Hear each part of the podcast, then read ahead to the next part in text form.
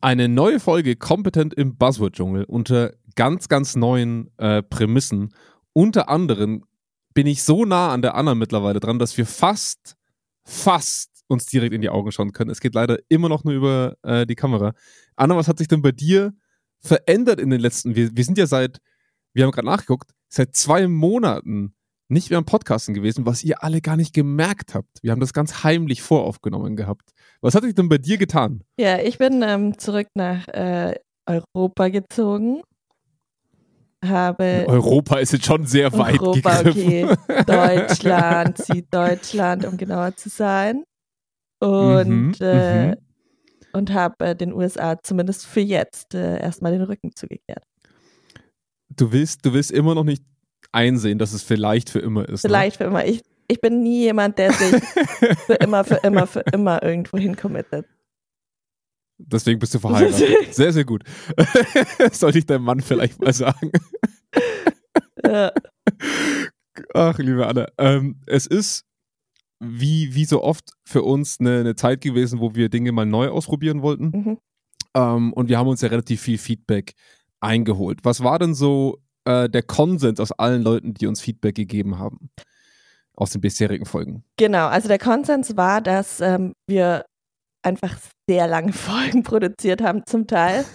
ähm, die letzte Folge, ähm, glaube Coaching, war ja über anderthalb Stunden. Mhm. Ja. ja, ich glaube, die ging so Richtung zwei sogar schon. Genau, ja. und äh, da war das Feedback dann einfach, es ist so viel Information, ist zwar super und spannend und auch gute Informationen, aber es ist einfach zu lang, um ähm, mhm. das gut zu bearbeiten. Und deswegen haben wir gedacht, okay, wir müssen einen Weg finden, wie wir äh, Themen, die einfach enorm groß sind und wo wir so viel euch erzählen wollen oder mitgeben wollen oder anteasern wollen, dass wir da irgendein Format finden müssen, wie wir es runterbrechen. Und das würden wir euch heute in dieser ersten Folge dieses neuen Formats mal ganz gerne vorstellen.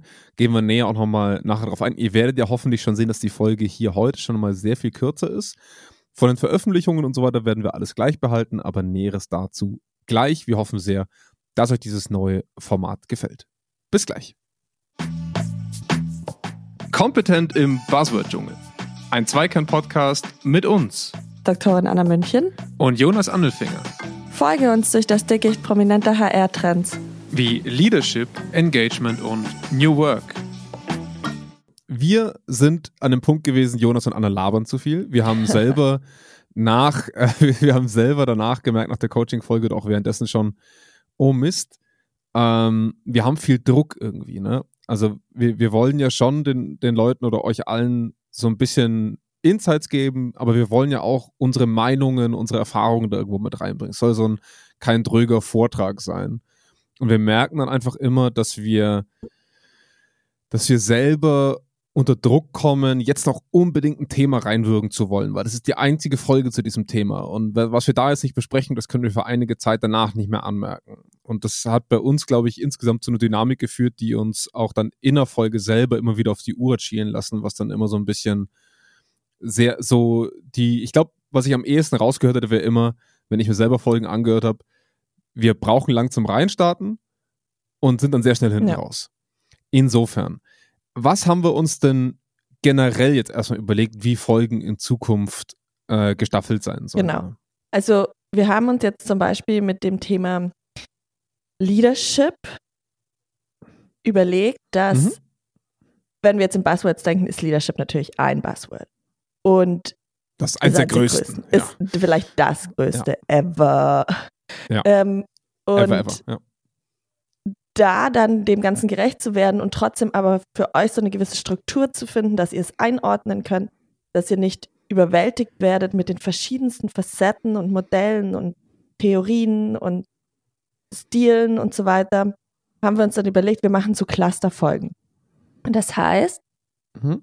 Ähm, wir werden immer, also jetzt heute ist so eine kleine Kick-Off-Folge mit ein bisschen Geschichte dahinter zum Thema Leadership und auch der, dem, dem Versuch einer Wortdefinition.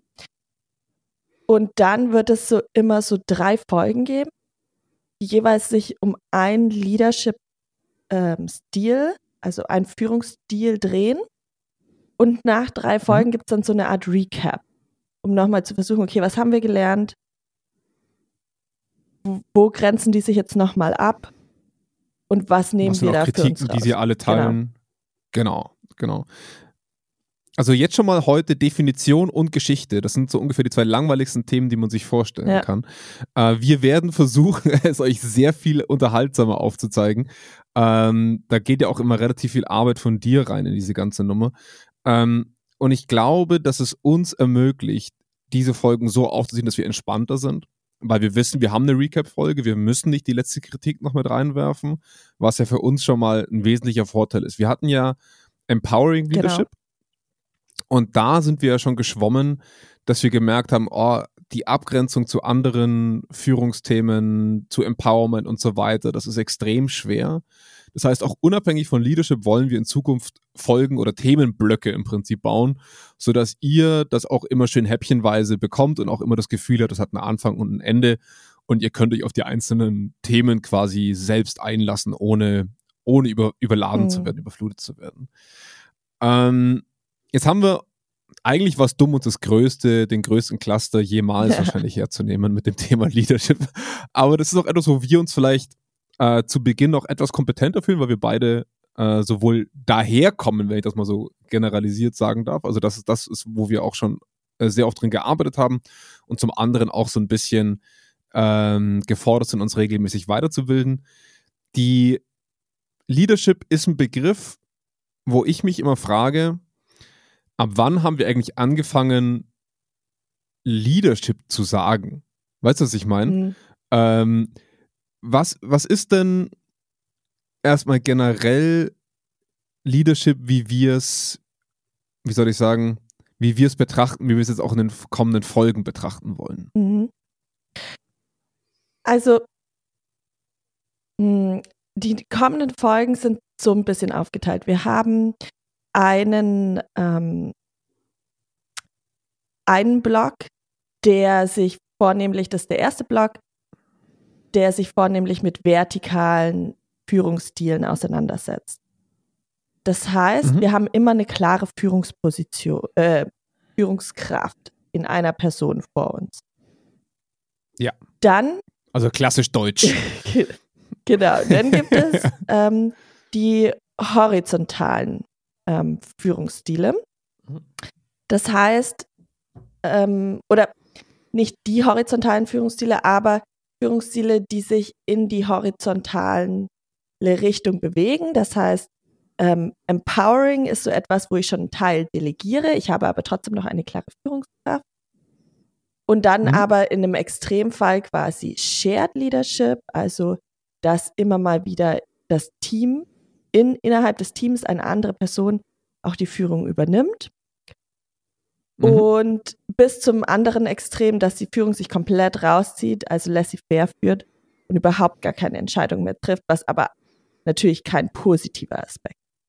Und de, de, ja, das ja. dritte Cluster ist dann eher so themenspezifische Führungsarten, die wir uns angucken werden. Das heißt, mhm. ähm, zum Beispiel gesundheitsorientierte Führung oder ambidextre Führung, ähm, wo wir jetzt nicht so klar mehr von ähm, Führungsstil reden, ne? Also das ist fast schon Führungsanteil von, also das ja, ist ganz, ganz schwer, ihr merkt das schon für uns. Für uns ne? zu, zu, zu greifen, aber da geht es tatsächlich dann eher um ja. spezifische Thematiken, um spezifische Hebel, die man bewegen will.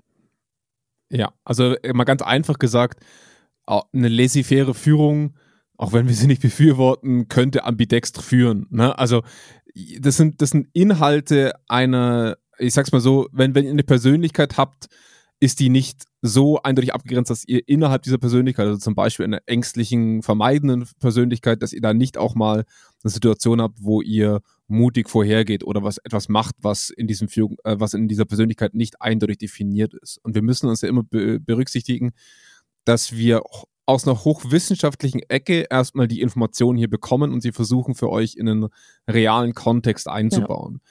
Das heißt, die Wissenschaft arbeitet, und wir hatten das ja schon häufiger, mit ganz klar abgrenzbaren, Konstrukten, das heißt mit einem bestimmten Führungsstil, der klar abgegrenzt ist. Das heißt natürlich nicht, dass ihr nur in eine dieser Schubladen fallen könnt, ja. ne, sondern dass es Eigenschaften bei euch gibt, die ganz viele dieser Stile beinhaltet und wahrscheinlich einfach nur unterschiedlich stark ausgeprägt sein werden. Ja. Ähm, ist ja eigentlich auch für uns so ein bisschen der Arbeitsauftrag an euch für diese, für diese folgenden Cluster, mal zu gucken, ähm, wo findet ihr euch eigentlich wieder? Was sind, was sind Verhaltensweisen, die ihr sowohl als Führungskraft wie aber vielleicht auch mal als Eltern oder als Mitarbeiter an den Tag legt, wo ihr sagt, ach krass, das fällt in dieses und jenes Cluster. Gefällt mir das oder gefällt mir das ja. nicht? Ja, möchte ich das so beibehalten oder möchte ich das verändern? Und wo könnte ich mir vielleicht was abschauen aus einem anderen Segment? Darum soll es ja eigentlich gehen.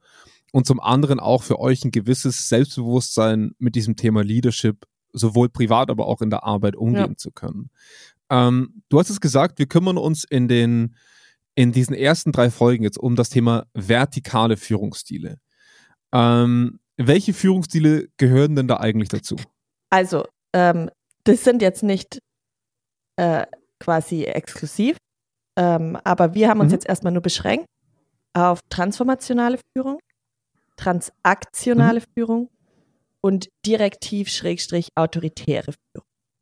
Warum? Mhm. Weil, wenn wir jetzt mal von hinten aufdröseln, eine direktive, autoritäre Führung hat sehr stark die Zügel in der Hand. Eine mhm. transaktionale Führungskraft gibt, orientiert sich eher an Zielen und an dem Austauschbeziehung zwischen Mitarbeiter und ihr. Mhm. Und transformational ist dann eher so Purpose getrieben, also sinngetrieben zeigt das große Ganze auf, lässt los von ja. dem kleinen Mikromanagement. Ähm. Ich, ich sag's mal so, der heiße Scheiß der Unternehmensberatung. Ja. Transformationale Führung ist der heiße Scheiß der Unternehmensberatung. Ja, also irgendwie, ja. also zumindest in der, in, der, in der Forschung war es ja in, oder ist es enorm groß. Aber manchmal bin ich dann ja. doch wieder erstaunt, dass viele in der Praxis, wenn man mit denen dann über das Konstrukt redet, dann wieder, ah ja, inter super interessantes ähm, äh, Führungsstil oder Führungskonzept. Ja. Ja, auf jeden ähm, Fall. Ja. Genau. Es macht, es macht ja auch am meisten Sinn, mit, mit Vertikalen einzusteigen. Da muss ich äh, dir und uns ja selber auf die Schulter klopfen, ähm, weil es natürlich die Formen sind, die am allerhäufigsten vertreten sind. Ähm, wir hatten Empowering Leadership, das hattest du auch schon gesagt, das würden wir ja wahrscheinlich am ehesten auch noch in die vertikale Führung ein, ja. Insofern Correct. schließt es eigentlich einigermaßen bündig damit ein. Ähm, ich glaube, du hast es auch schon ganz gut angeteasert. Vertikale Führung ist jetzt erstmal alles, woran ihr denkt, wenn ihr an klassische Führung denkt. Sie ist im Organigramm als Führung berücksichtigt, sie ist in der Weisungsbefugnis berücksichtigt, sie hat das letzte Wort, sie trifft Entscheidungen, sie geht vorweg. Also eine Führungskraft, wie wir sie recht häufig noch vorfinden, ähm, und auch lustigerweise noch sehr häufig vorfinden, selbst wenn wir schon über agiles Arbeiten reden. Das ist klassisch deutsch, ne? Also wir wollen agiles Arbeiten, aber vertikale Führung bleibt erstmal. Ähm, lass uns noch mal einen Schritt mhm. zurückgehen. Mhm.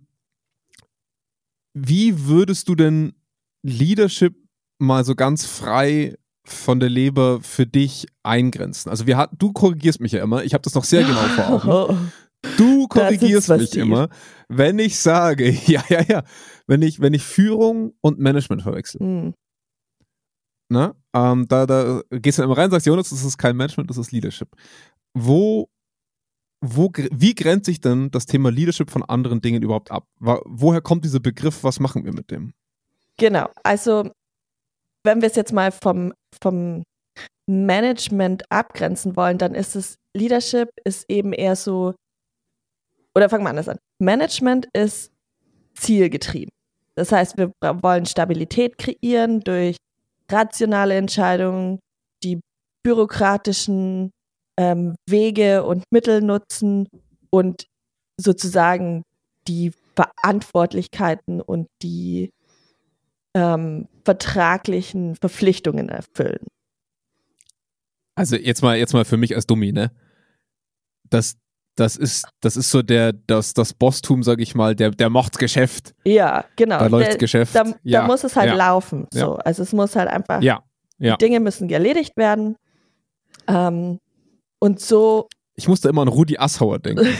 Wer, wer kommt bei dir zuerst in den Kopf, wenn du an Manager denkst? Das habe ich dich schon geprimed. Oh je.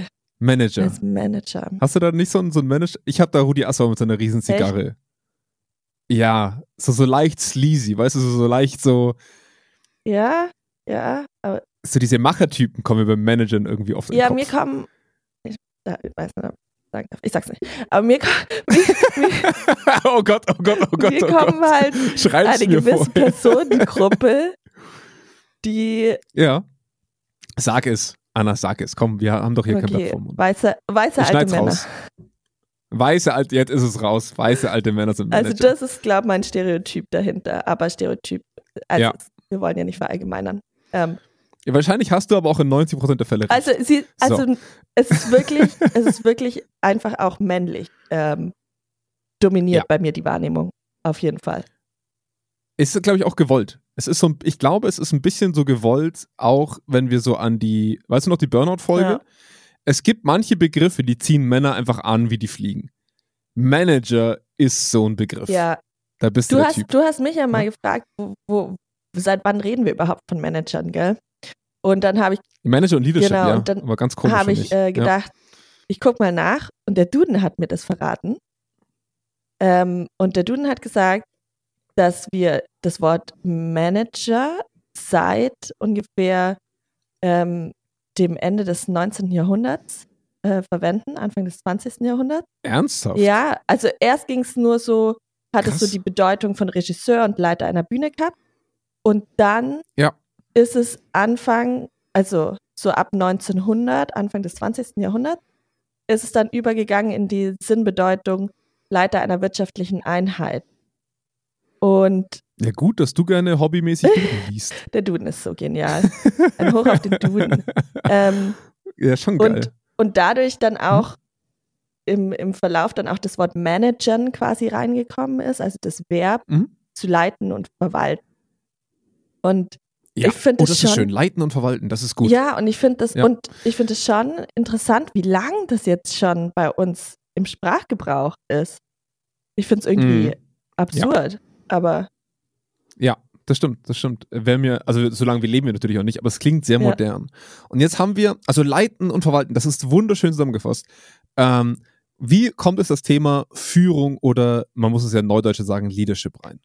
Genau, also Leadership, gerade wenn du es jetzt aus der heutigen Perspektive betrachtest, da geht es viel mehr darum, ähm, Werte zu etablieren oder Ideale vorzuleben. Also das ist eher auch so diese ähm, New Leadership School oder Mhm. auch eben, was wir dann später in, äh, in den Folgen auch hören werden, von ähm, Bass und Kollegen, die ähm, Full Range of Leadership ähm, Model, ähm, das, Mhm. wo es dann einfach darum geht, dass ich die, wo es nicht darum geht, quasi der Bürokratie gerecht zu werden, sondern dem Menschen gerecht zu werden, dem Team gerecht zu werden Ja. und es Ja. aber natürlich gleichzeitig nutze, um organisationale Ziele zu erreichen. Also auch hier wieder, was Mhm. wir auch schon ein paar Mal hatten in Folgen, es geht nicht darum, dass wir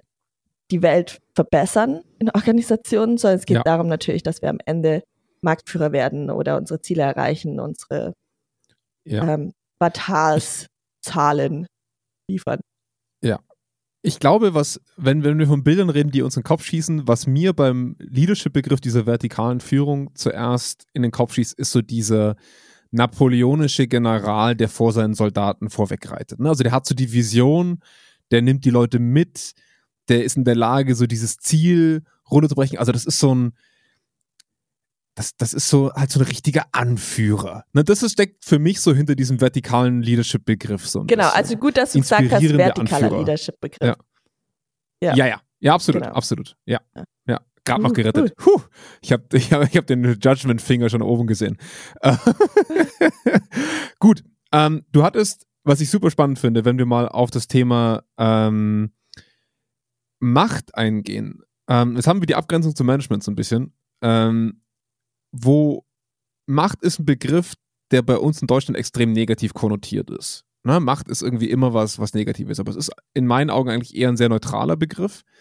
Ähm, Wo kommt denn das Thema Macht ins Spiel, wenn wir über Leadership und Management reden? Also Macht, ich glaube, negativ konnotiert ist einfach, weil Macht missbraucht werden kann.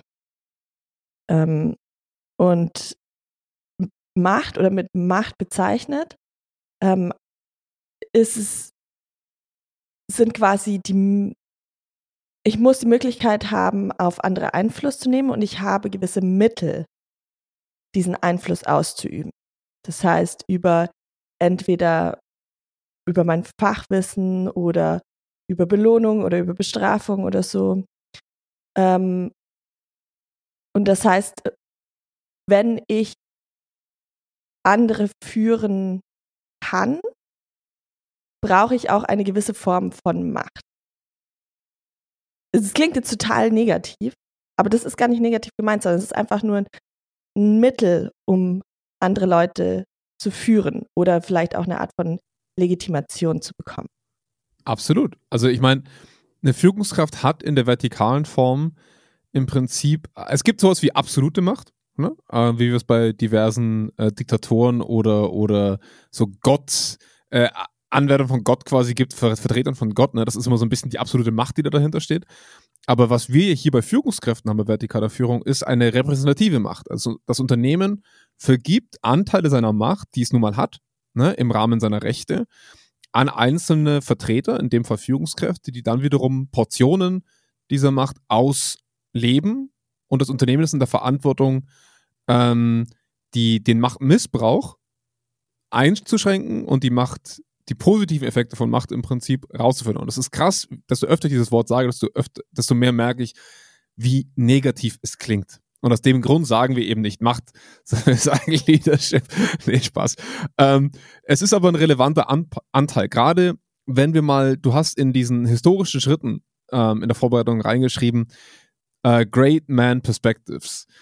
Was finde ich sehr, sehr schön schon mal zu diesem Thema Macht ja auch so ein bisschen mit reingeht. Nimm uns mal mit in, in die Historie dieser, dieser Begrifflichkeit und auch ähm, warum gerade dieses 20. Jahrhundert, dieser, dieser Paradigmenwechsel so entscheidend war für das, für das Thema Leadership. Mhm. Also, ähm, genau, die, die Forschung oder die Leadership-Forschung startete so an, an, am Wandel oder am, an der Wende ins 20. Jahrhundert. Und da hatten wir noch sehr stark die Perspektive auf unsere Persönlichkeitseigenschaften.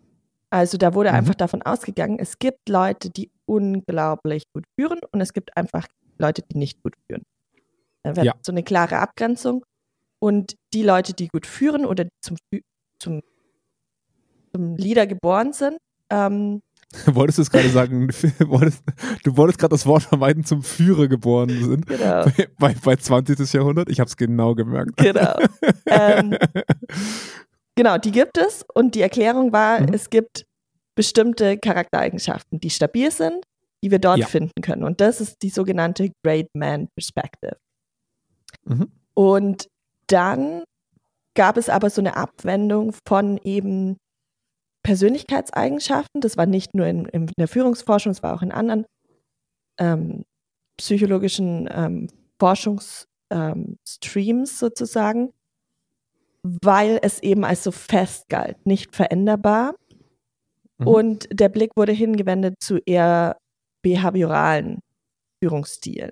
Das war Was heißt denn behavioral, Anna? Ähm, verhaltensbezogenen. Also wo ich mir Danke. quasi, wo ich gute Führung anhand von Verhaltensweisen ja.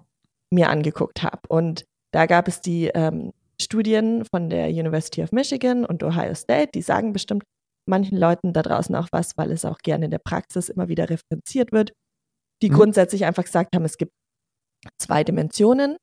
Einmal eher, wo es um mitarbeiterbezogene Verhaltensweisen gibt und einmal eher um ähm, produktionsbezogene oder strukturbezogene Verhaltensweisen. Mhm.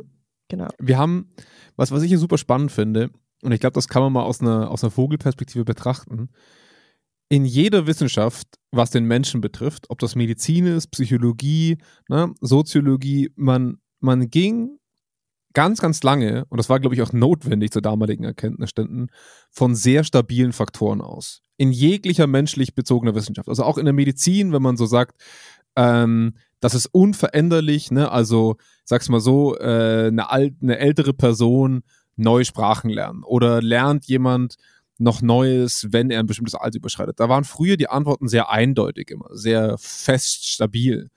Und die gesamte wissenschaftliche Strömung, also der menschbezogenen Wissenschaft, wenn man die Richtung beschreibt, würde man sagen, es geht sehr viel mehr in die fluide Richtung. Also, dass man sagt, Menschen sind in jeder Phase ihres Lebens anpassungsfähig.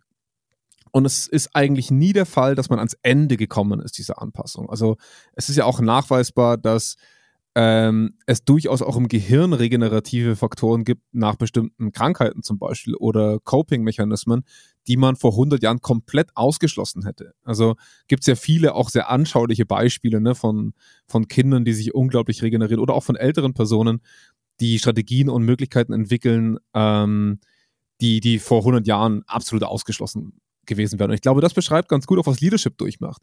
Mhm. Wir wir sind früher davon ausgegangen, und das beschreibt ja auch ein bisschen den soziologischen Part, wir sind früher davon ausgegangen, dass eine Gesellschaft aus verschiedenen, ich möchte es nicht sagen Kasten, weil so schlimm war es nicht, aber doch aus bestimmten Klassen besteht, die nur mal so sind, weil sie woher kommen. Ne? Also ein Anführer ist ein Anführer, weil er aus einer Familie von Anführern stammt. Und deswegen ist es ihm Gott gegeben, dass er da reingehört. Und das ist ein, das merkt man ganz, ganz krass noch in der Art und Weise, wie Leadership Anfang des 20. Jahrhunderts einfach definiert wurde. Du, du bist das, weil du so, weil du solche Eigenschaften hast und du kannst es nicht lernen und du kommst da nicht rein, wenn du es nicht von Anfang an dabei hast. Und das ist eine 180 Grad Wende zu dem, was wir heutzutage forcieren oder erleben. Ja. ja? Ne? Genau. Mm, jetzt haben wir mh, mm, ja so, so einen gewissen diesen auch in der Psychologie erlebten Bruch, ne, weg von, weg von den ganzen determinierten psychologischen Kriterien hin zu Verhaltensweisen. Also da ging es dann ja auch, ne, für alle, die das so ein bisschen interessiert, so diese ganze Konditionierungsphase, sage ich mal, eine sehr starke wissenschaftliche Strömung, wo man sehr viel über Verhalten geht. Ähm, und jetzt haben wir, jetzt sind wir so ein bisschen in, in müssen wir irgendwie die Kurve zu, zu Leadership bekommen. Und so ein bisschen die Frage, wie sind wir dann zum berühmten LMX gekommen. Ne? Kannst du uns da mal so einen Bogen hinspannen? Also wie, wie war so der Entwicklungsweg dahingehend, dass wir eigentlich einen der größten Grundsteine für moderne Führungsarbeit gelegt haben? Ja, genau. Also es war dann, weil man halt vom einen Extrem zum anderen gegangen ist. Also man hat gesagt, ähm, erst wir gucken Persönlichkeitseigenschaften an und dann gucken wir uns nur mhm. Verhalten an. Mhm. Ist natürlich wieder eine Krise entstanden, weil wir ähm, Menschen ihre Wahrnehmung, ihre Empfindung ihr, und auch ihr Verhalten oder ihre, in dem Fall Effektivität von Führung nicht einfach nur an einem Aspekt festmachen können, mhm. ähm, gab es natürlich dann so sich widersprechende Ergebnisse in Studien, weil es ja. der eine Blick ähm, anhand von Verhalten nicht ausgereicht hat. Und deswegen kam dann die Strömung auf, dass man sagt, okay, erfolgreiche Führung definiert sich nicht nur anhand von ähm, Verhalten, sondern eben auch der Situation.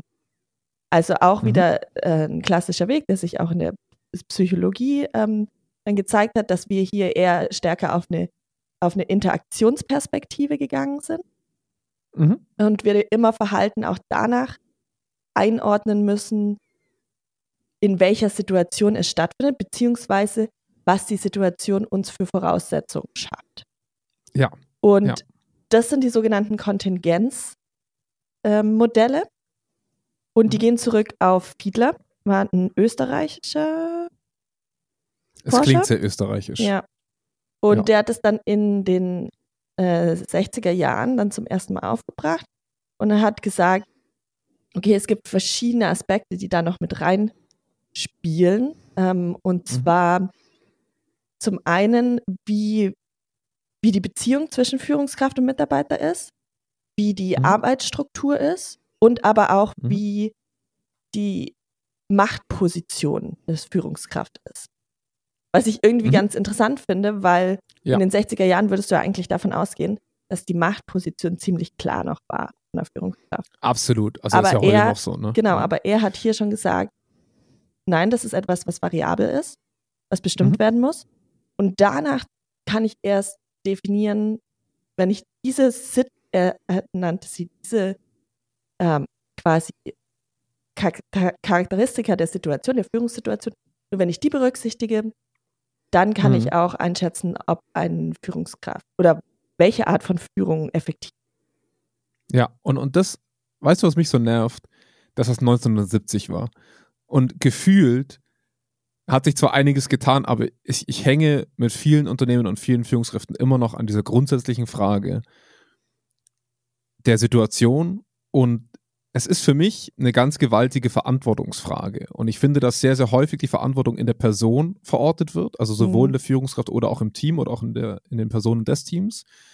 Aber dass wir schon 1970 an dem Punkt waren, zu sagen, die Situation durch all ihre Cues und all ihre Dynamiken und die Rollen, die damit einhergehen, ist ein, ein entscheidender Faktor dafür, wie Führung funktioniert und wie die Führungskraft sich verhält.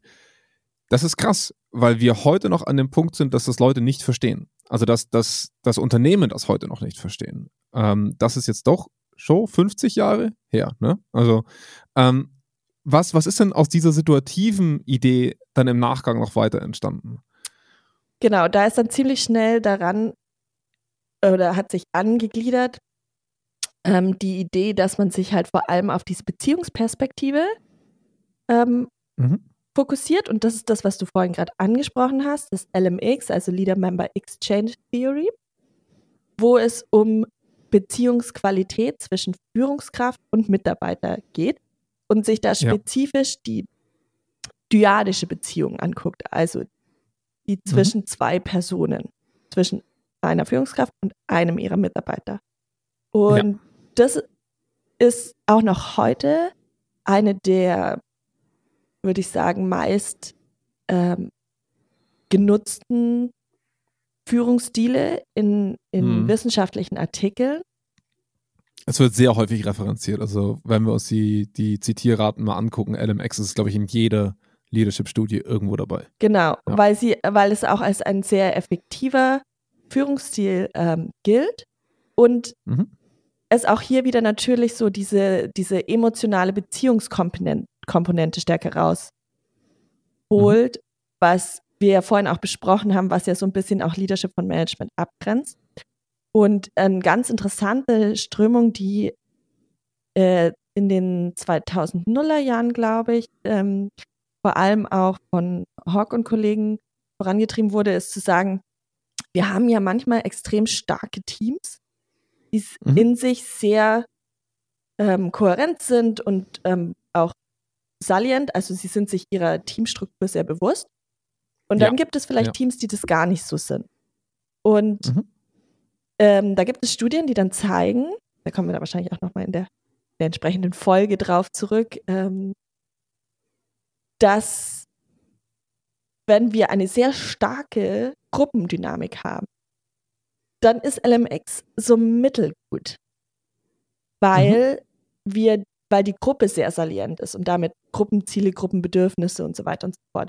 Wenn wir aber eher eine individualistische Sicht haben innerhalb eines Teams, mhm. dann sind solche stark dyadisch beziehungsorientierten Führungsstile ähm, am erfolgreichsten. Also finde ich ja. Ganz interessant vor dem Hintergrund ähm, auch zunehmender Virtualität, ja, auf jeden Fall. Ähm, wo wir dann vielleicht ja auch uns schwerer fällt, gerade wenn wir unsere Kollegen noch nie gesehen haben, uns als Gruppe wahrzunehmen. Absolut, absolut. Also ähm, was ich daran immer ganz spannend finde, ist, dass wir Kontextvariablen noch einmal mit drin haben, wie gerade schon gesagt, die, die uns Optionen an die Hand geben. Und das finde ich das eigentlich Spannende. Also du hast ja gerade schon gesagt, dass, dass sich damit jetzt schon mal so ein bisschen ein, ein Split ergab was, wann, wie, wo wirksamer ist oder, oder, oder sinnvoller ist, wann, in welcher Situation oder in welchem, mit welchem Kontext. Was natürlich, und das werden wir in den, in den ähm, größeren Folgensegmenten auch merken, dazu führt, dass wir heutzutage eine unglaubliche Bandbreite an Führungseigenschaften, Führungsverhaltensweisen, Führungsstilen haben, die sich alle wissenschaftlich auch versuchen abzugrenzen. Also das, das hier ist es eigentlich gerade so ein bisschen der Startpunkt dafür, dass wir uns angucken können, in welchen Kontexten ist denn welche Führung eigentlich notwendig? Oder wann wirkt Führung in welcher Form? Und das hat natürlich heutzutage ein, ein recht extremes Ausmaß angenommen, würde ich mal sagen, wo es für Führungskräfte auch zum Problemfall wird, weil sie sagen, jedes Jahr gräbt meine HR ein neues Führungsthema aus und jetzt ist das der neue heiße Scheiß, aber am Ende führe ich halt noch genauso, wie die das damals schon gesagt haben. Ne? Also Führung ist Führung. Mhm. Ähm, wie würdest du jetzt auch schon mit diesem tieferen Einblick denn, ähm, um vielleicht das Thema Leadership nochmal so, so eine Kurve reinzukriegen, ähm, würdest du sagen, dass Leadership immer das gleiche ist in anderer Facette oder würdest du sagen, dass es wichtig ist, über eine Vielzahl an Führungskräfte, Führungskraftstilen ähm, über die entscheiden zu können oder die einsetzen zu können? Also ich denke mir halt, es gibt ja einen Grund, warum wir bis heute keine einheitliche, wo sich alle darin, dahinter versammeln können, Definition mhm. und Konzept von Führung haben. Ja. Weil ja. wir natürlich als Mensch, haha, immer auch ein bisschen dazulernen oder dazulernen sollten und erkennen, mhm. dass es halt nicht einfach nur Ja oder Nein ist oder der ja. eine Weg ist der richtige und der andere ist nicht der richtige, weil Führung heißt ja immer auch Menschen zu führen. Noch. Mhm. Ähm, ja. Wer weiß, was die Zukunft bringt. Auch hier dürfen wir uns ja einschränken auf Veränderungen. Richtig, ja. Aber grundsätzlich geht es ja hier darum, dass wir immer in Interaktion mit Menschen stehen und wenn der Mensch klar und einfach zu erklären ist, dann hätten wir in der Psychologie studieren müssen, weil dann hätte es wahrscheinlich überhaupt gar nicht als Wissenschaft angeboten werden müssen. Absolut, absolut. Und ja. daher würde ich sagen, nein, es gibt nicht für mich diesen einen Leadership ähm, Stil oder, oder, oder das mhm. eine Richtige, weil auch de facto da draußen niemand sich hinter einer Theorie ähm, oder nicht alle sich hinter einer Theorie versammeln. Es gibt große Begeisterung für gewisse Arten mhm. von Führung, die wir ja. dann ja auch vorstellen werden. Aber bis heute, also es ist auch ganz interessant in dem Artikel, auf dem ich mich jetzt ja am meisten beziehe, der ist von Antonakis und Kollegen, und da zitieren die eben auch Fiedler, der schon 1971 gesagt hat, es gibt so viele Definitionen von Leadership, wie es Leadership-Theorien gibt. Und es gibt so viele Theorien, wie es Psychologen da draußen gibt, die in dem Feld arbeiten. ich finde ich find das Zitat genial. Hammer. Ähm, aber, aber das sage ich ja 50 Jahre. Genau. Das, sich, das ist ja es ist immer schlimmer geworden. So. Es ist schlimmer geworden. Das ist, zeigt ja auch unsere Motivation, warum wir sagen, wir müssen das irgendwie auch in diese Cluster aufbrechen oder in Einzelfolgen, weil ja. Wir können uns nicht hinsetzen und sagen, hey, wir erklären euch jetzt mal den Begriff Leadership. There you go. Ja. 45 Minuten, ja. check. Genau. Also ich habe dich ja vorhin so ein bisschen abgewürgt, weil du, ähm, um, als wir auf die Neute geguckt haben, wir, wir, wir hatten natürlich so diese, diese Richtung, diese New Leadership School, die wir jetzt ganz am Anfang der Folge hier jetzt gerade schon mal so ein bisschen angerissen haben. Aber ich wollte vielleicht an der Stelle, wo du jetzt gerade noch warst, nochmal ganz kurz reinhaken, weil ich glaube, dass ein Bewusstsein über die unterschiedlichsten Führungsmodelle notwendig ist. Ich glaube auch, dass ein Unternehmen durch diese große Vielfalt, die wir heutzutage haben, große Probleme dabei hat, ähm, einen Stil zu identifizieren und durchzudrücken. Und es wird leider häufig versucht, sage ich mal, weil es, von extern natürlich auch eingekauft ist. Wir müssen ja auch selbstkritisch sagen, dass, dass der Beratermarkt extrem davon profitiert, dass es ein so dynamisches Forschungsfeld ist, dass ständig neue heiße Begriffe durch die Ebene gejagt werden. Und ich glaube, hier entsteht langsam so ein bisschen das Bild. Und das werden wir dann auch später sehen, weil du hast ja vorhin schon gesagt, es gibt sehr themenspezifische Führungs-, also so themenspezifische Führungsarbeit, die sich jetzt nicht als Stil bezeichnen lassen, aber als Fähigkeiten vielleicht einer Führung. Und da ist mittlerweile ein extremer Markt drin, der jedem Unternehmen suggeriert, wenn du so führen lässt, zum Beispiel ambidextre Führung, ne, dann bist du top-notch auf dem Markt. Und die Mitarbeiter denken sich natürlich, hä, da steht ja wieder das Thema Wertschätzung vielleicht mit drin. Ne? Auch wenn das gar nicht zur ambidextre Führung gehört, aber weil das Unternehmen halt sagt, das ist mir wichtig. Und ich glaube, da kommen wir in so eine Mischpoke an Dingen rein, die der Markt, der Beratermarkt und auch der Unternehmensmarketingmarkt, sage ich mal, ne? also die Unternehmen versuchen ja selber ein Marketing zu betreiben mit ihren tollen Führungsthemen, ne, die eine, die eine große Konfusion herstellen, weil sie Wissenschaft und Marketing vermischen und am Ende für den Mitarbeitenden eine komplette Konfusion hergestellt wird. Ne? Also soll ich jetzt transformational führen, soll ich jetzt transaktional führen, soll ich jetzt ambidextre führen? Das sind Fragen nach einer Entscheidung. Und das unsere Antwort, unsere problematische Antwort ist, ähm, ja eigentlich, wenn ich genau, und das ist die Scheißantwort dahinter. Ja. Ähm, ich glaube, was, was entscheidend ist und was wir über all diese Folgen zeigen wollen, ist, ähm, ihr müsst euer Führungsverhalten so aufbauen, dass es eurer Persönlichkeit gerecht wird. Also ich sage nicht, dass es die, eurer Persönlichkeit einzig und allein entspricht, aber dass es ihr gerecht wird, also eure Bedürfnisse gerecht wird, die ihr auch als Person habt.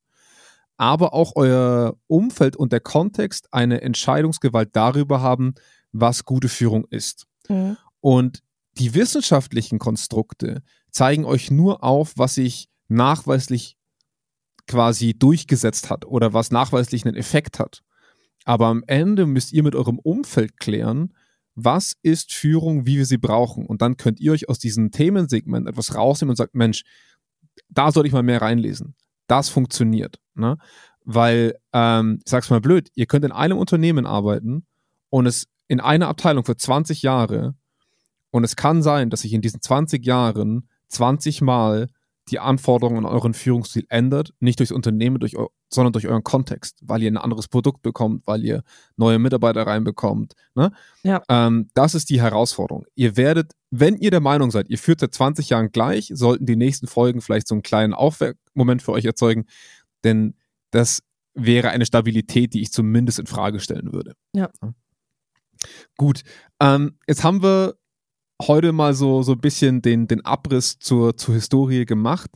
Ähm, möchtest du uns noch mal ganz kurz, wo, aus, aus welcher Zeitära, sage ich mal so, kommen denn ähm, die, wie, wie, spannen wir das gesamte 20. Jahrhundert ein mit den nächsten drei Folgen oder können wir die ein bisschen enger eingrenzen? Nee, die ähm, definitiv nicht. Also vielleicht so ein bisschen das autoritäre Direktive fällt das so ein bisschen raus, weil es mhm. ja schon eher dieses Altbacken ist. Aber ja trotzdem noch auch sehr präsent ähm, in Organisationen ja. sein kann. Ja. Weil Kontrolle ist Unsicherheitsreduktion für die Führungskraft mhm. und Kontrolle abzugeben ist ein enormer Entwicklungsschritt. Ähm, ja. Und deswegen, auch wenn es sehr altbacken klingt, ist es, glaube ich, noch ein sehr ähm, relevanter Führungsstil. Ansonsten, die anderen zwei sind eben aus dieser ähm, aus diesem Full Range of Leadership Model von Bass und Kollegen. Mhm. Und hm, da würde ich sagen, das sind eher die, also gestartet sind die in den 80ern, Ende der 80er Jahre und am stärksten in der Wissenschaft gehypt in den 90er Jahren. Aber so durchplätschern tun sie eigentlich erst in den letzten, würde ich sagen, 10, 15 Jahren in der, in, in, in der Praxis. Mhm. Ähm, und die anderen sind zum Teil, also wir hatten ja schon die Folge zum Empowering, ist natürlich auch etwas, was Bedingung oder situationsgetrieben, wie du ja auch gesagt hast, ist, weil wir, weil Mitarbeiter fordern mehr Verantwortung, mehr Freiheit und die zunehmende Verflachung der Hierarchien nimmt natürlich automatisch Kontrolle ab und Delegation mhm. rückt in den Vordergrund. Ja. Und ja. diese, diese themenspezifischen Führungskonzepte, also ambidextre Führung, gesundheitsorientierte Führung, sind auch alles Führungsstile, die sich in diesem Zeitraum um die äh, Wende des 21. Jahrhunderts quasi ähm, aufgekommen sind und dann immer so einen Hype erlebt haben. Wenn halt Gesundheit super wichtig gerade ist, dann ist halt gesundheitsorientierte Führung eher im Fokus. Ja. Wenn ja. wir jetzt über Inno Innovation sprechen, dann kommt plötzlich wieder die ambidextre Führung, die ja auch nichts Neues ist, ähm, genau. aber kommt wieder in den ja. Fokus. Ja. Also deswegen ersetzt, auch all, all diese ja. all diese Auswahltätigkeit, also das, was wir jetzt ausgewählt haben, ist nicht anhand dieser streng historischen Abfolge, sondern tatsächlich, was sehen wir immer noch in der Praxis existent oder wo sehen wir auch Buzzwords, mhm. ähm, mit derer Führungskräfte einfach nur durch Schulung durchgeschleust werden. So. Ja, ja, richtig. Das ist ein sehr schönes, ein sehr schönes Bild. Ich glaube, jeder, der schon mal auf solchen Schulungen war, äh, die dann mal in so einem Zwei-Tages-Workshop umgesetzt wurden, weiß genau, wovon du gerade sprichst. Das Hindurchschleusen ähm, ist tatsächlich noch sehr marktüblich, was mich auch immer wieder wundert. Gut, ähm, dann würde ich sagen, wir bleiben unserer neuen Vorgabe mal treu. Wir bleiben unter der oder knapp an den 45 Minuten. Ich habe den, die Einladung und den Jingle noch nicht berücksichtigt, aber wir sind schon mal auf einem guten Weg. Ähm, und die nächste Folge wird welches Thema fokussiert herausnehmen, liebe Anna? Die nächste Folge dreht sich um das gigantische Thema transformationale Führung. Das klingt zum einen ähm, wie ein toller Hollywood-Film und zum anderen wie der neue heiße Scheiß da draußen. Wir werden es uns angucken. Ich freue mich drauf. Wir werden jetzt, man kann es auch sagen, wir werden heute schon mal zwei Folgen hintereinander aufnehmen. Ich hoffe mal, wir finden uns selber in diesen Buzzwords zurecht am Ende vom, ja. äh, vom Tag und verlieren uns nicht zwischen transaktional, transformational und was es da draußen nicht ja. alles gibt. Vielen, vielen Dank, Anna. Ähm, und ich freue mich auf die nächste Danke Folge. Danke fürs Zuhören. Bis dann. Tschüss. Tschüss.